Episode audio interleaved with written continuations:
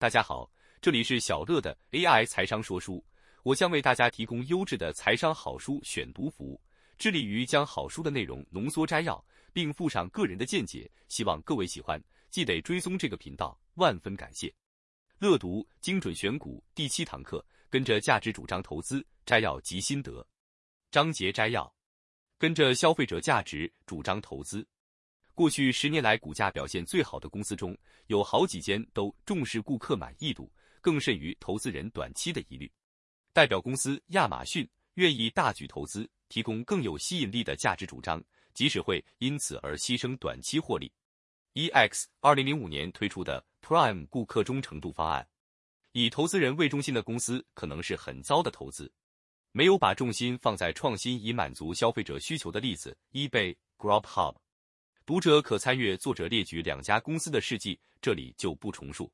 虽然打造和维护有吸引力的消费者价值主张可能很昂贵，但最后都能带动正向的商业模式效应。深厚的客户忠诚度、更多顾客回购率和和更低的顾客流失率，这些都对商业模式有长期效益。有吸引力的价值主张能创造定价能力飞轮，例如亚马逊和网飞公司就因此受惠。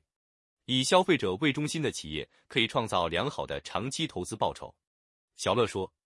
本堂课作者强调，以消费者价值主张为本的公司可以创造良好的长期报酬。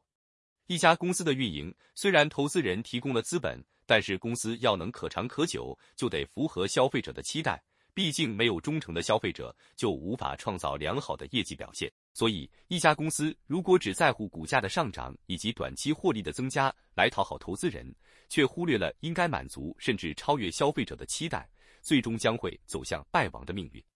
以曾经的软片巨擘柯达为例，其实柯达公司一度在数位相机的发展上是领先同业的，并且发展数位冲印等技术。但这都无法抵挡来自于智慧手机的跨界竞争，更好的手机照片画质，让更多的人不再将照片冲印出来。一家公司的产品始终需要围绕住消费者的需求走，而当新的趋势浪潮转变时，更要懂得随势而起，否则终将被抛之于后。